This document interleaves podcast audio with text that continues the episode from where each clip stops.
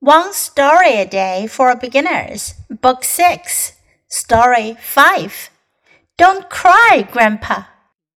Grandpa lives in the countryside.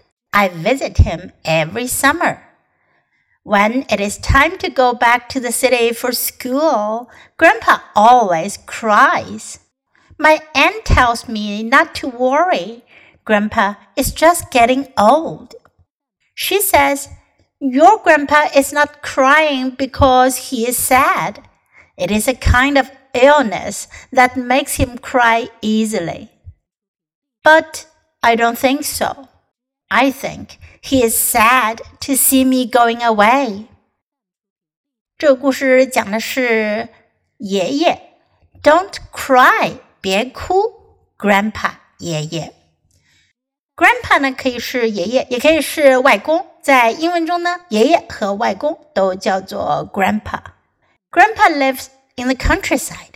爷爷住在乡下。I visit him every summer。我每年夏天都去看他。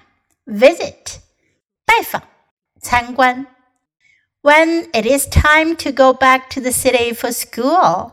当我是时间回去城里上学的时候呢 ，Grandpa always cries，爷爷总是会哭。My aunt tells me not to worry，我姑姑告诉我不要担心。Grandpa is just getting old，爷爷只是变老了。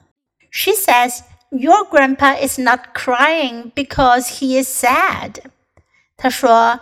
爷爷并不是因为难过而哭的。 It is a kind of illness that makes him cry easily。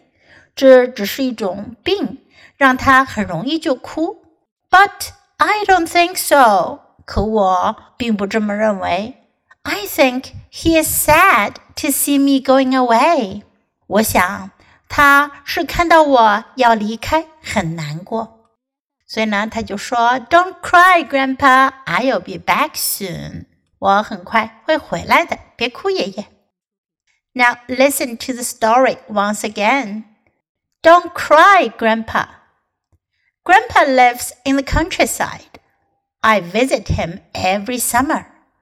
When it is time to go back to the city for school, Grandpa always cries. My aunt tells me not to worry. Grandpa is just getting old.